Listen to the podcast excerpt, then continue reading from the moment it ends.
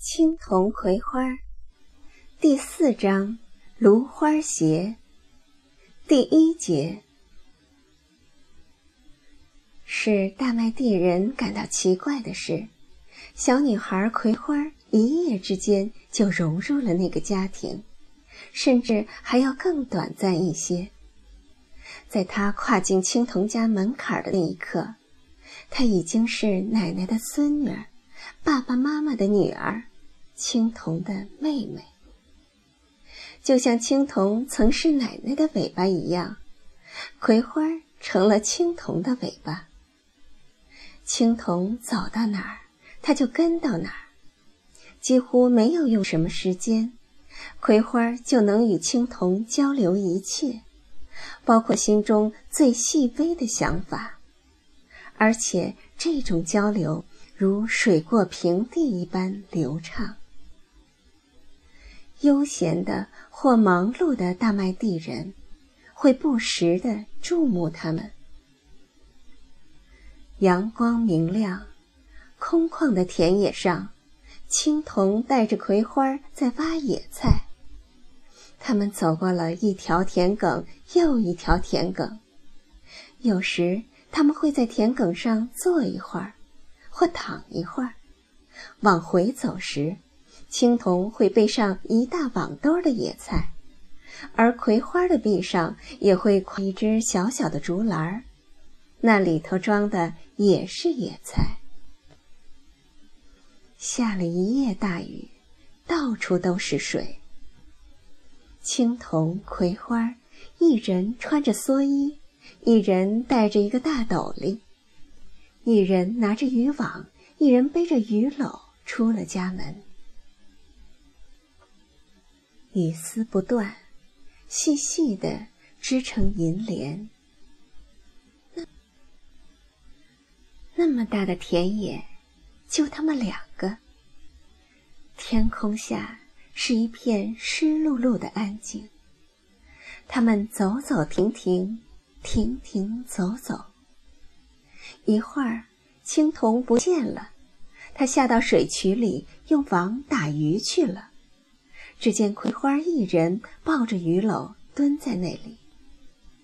一会儿，青铜又出现了，他拖着网上来了。两个人弯腰在捡什么？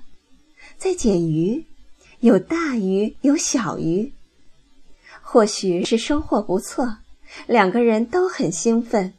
就会在雨地里一阵狂跑。青铜跌倒了，是故意的；葵花见青铜跌倒了，也顺势跌倒了，也是故意的。回来时，那鱼篓里尽是活蹦乱跳的鱼。两个人常去那片葵花田。那些葵花都已落尽了叶子，落尽了花。葵花田显得疏朗起来。一只只葵花柄上挤满了饱满的葵花籽。或许是因为这葵花柄太重，或许是因为它们实际上已经死了。它们一株株都低垂着脑袋，无论阳光怎么强烈。他们再也不能扬起面孔，跟着太阳转动了。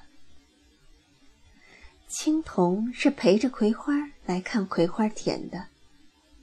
他们会长久地坐在葵花田边的高处，看着看着，葵花会站起来，因为，他看到了爸爸。爸爸站在一株葵花下。青铜就会随着他站起来，顺着他的目光向前看。他只看到了一株又一株的葵花，但青铜却在心里认定，葵花确实看到了他的爸爸。大麦地村也有人说过，曾在月光下的葵花地里看到葵花的爸爸。谁也不相信，但青铜却相信。每当他从葵花的眼中看出他想去葵花田时，就会放下手中的一切，带着他走向葵花田。白天、夜晚、晴天、阴天，总能见到他们。青铜一身泥水，葵花也会一身泥水。两个小人儿在田野上的走动嬉闹，会不时的使大麦地人的心里荡起微微的波澜。那波澜一圈儿一圈儿的荡开去，心便湿润起来，温暖起来，纯净与柔和起来。